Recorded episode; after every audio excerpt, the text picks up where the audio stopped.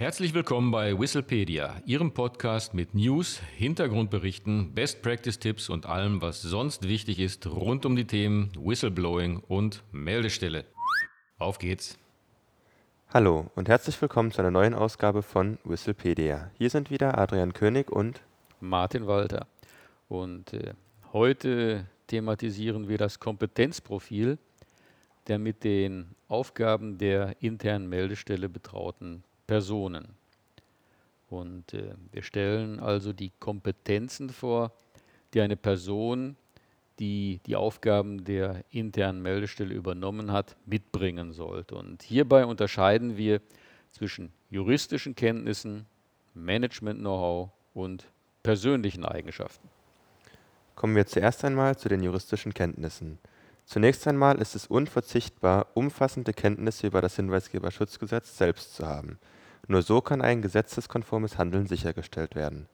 Der am 27.07.2022 vom Bundeskabinett beschlossene Entwurf des Hinweisgeberschutzgesetzes sieht dabei in § 17 eine Stichhaltigkeitsprüfung der eingegangenen Meldungen vor.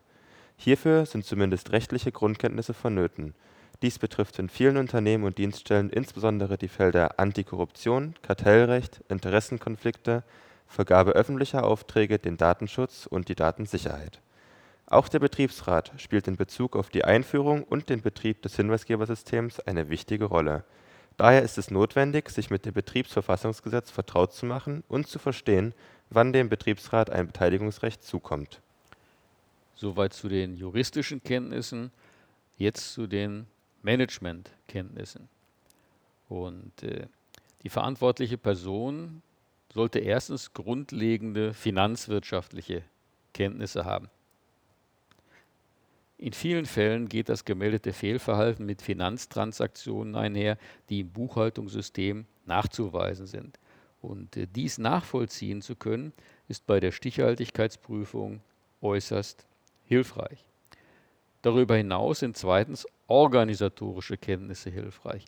Einerseits erleichtern Kenntnisse über die Aufbau und die Ablauforganisation des Unternehmens oder der Dienststelle die Stichhaltigkeitsprüfung eingegangener Meldungen. Und andererseits muss die Meldestelle und der Hinweisabgabeprozess selbst konzipiert und nachfolgend effizient umgesetzt werden. Und drittens, unverzichtbar sind äh, fundierte Kenntnisse im Bereich der internen Kommunikation. Die Existenz der Meldestelle muss im Unternehmen oder der Dienststelle bekannt sein. Ansonsten können und werden keine Meldungen eingehen oder die Meldungen werden bei einer staatlich betriebenen externen Meldestelle abgegeben. Letzteres ist sicherlich nicht im Interesse des Unternehmens. Die betrauten Personen müssen auch wichtige persönliche Eigenschaften mitbringen. Es gibt kaum eine Meldung, bei deren Aufarbeitung keine Konflikte im Unternehmen oder der Dienststelle auftreten. Insofern ist eine gewisse Konfliktfähigkeit eine Eigenschaft, die für eine mit den Aufgaben einer Meldestelle betrauten Person unverzichtbar ist. Wesentlich ist auch eine gewisse Menschenkenntnis, vor allem im Kontakt mit der hinweisgebenden Person selbst als auch mit den von der Meldung betroffenen Personen. Von grundlegender Bedeutung ist das Thema Verschwiegenheit.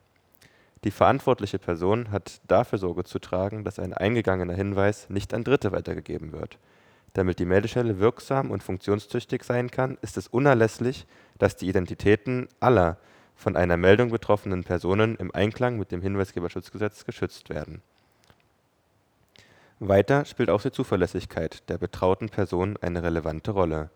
Sie sollte bei nicht anonymer Meldung mit der hinweisgebenden Person regelmäßig in Kontakt stehen und ihr das gesetzlich vorgeschriebene Feedback geben Schließlich ist das Beherrschen von Fremdsprachen, insbesondere in international agierenden Organisationen, für die Betreuung der Meldestelle von Vorteil. Fassen wir noch einmal zusammen. Die Wahrnehmung der Aufgaben einer Meldestelle erfordert ein breites Kompetenzprofil.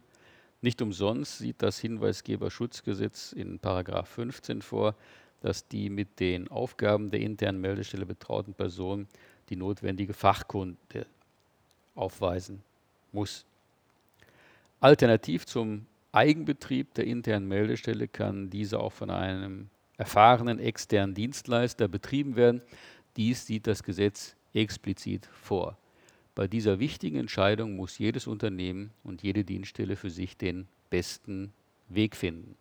Vielen Dank, Martin. Das soll es auch schon gewesen sein für heute. Wenn Sie aber noch Fragen und Anregungen haben, dann wenden Sie sich gerne an uns mit podcast.hinweisgebersystem24.de oder besuchen Sie auch gerne unsere Website unter hinweisgebersystem24.de. Vielen Dank. Auf Wiederhören.